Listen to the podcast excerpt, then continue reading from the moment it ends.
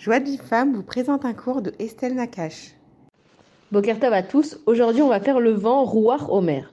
La tsafan teni ulteman, al avini vanai merachok, uvnotai haaretz. Je dirai au nord, donne au sud, ne les garde pas prisonniers.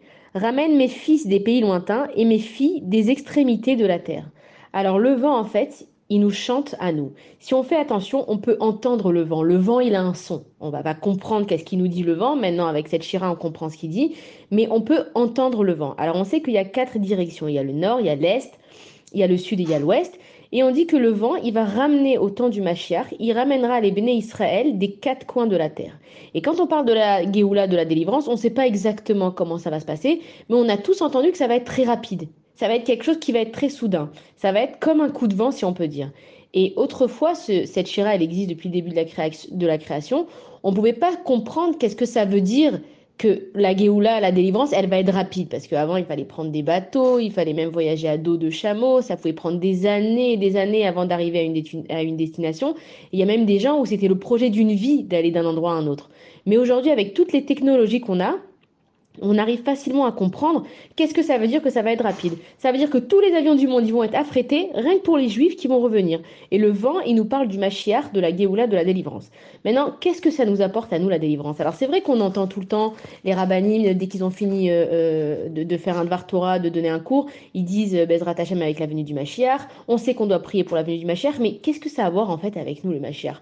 On sait que Mashiach, ça veut dire que tout va être parfait. Mais qu'est-ce que ça va m'apporter à moi que tout va être parfait? Alors il faut comprendre que nous, notre vie, on est à la poursuite toute la journée pour régler nos problèmes.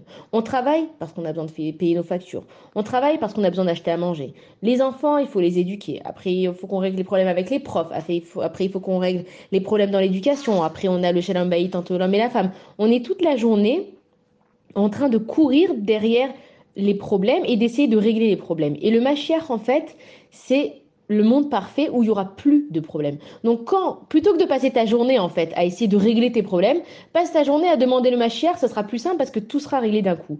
Maintenant, il faut comprendre aussi que des fois, il y a beaucoup de rabbinim qui parlent du machiar et il y en a qui donnent des dates. Alors c'est vrai qu'on n'a pas le droit de donner de date, mais en fait chaque jour est une date, puisque chaque jour il vient, donc chaque jour est une date.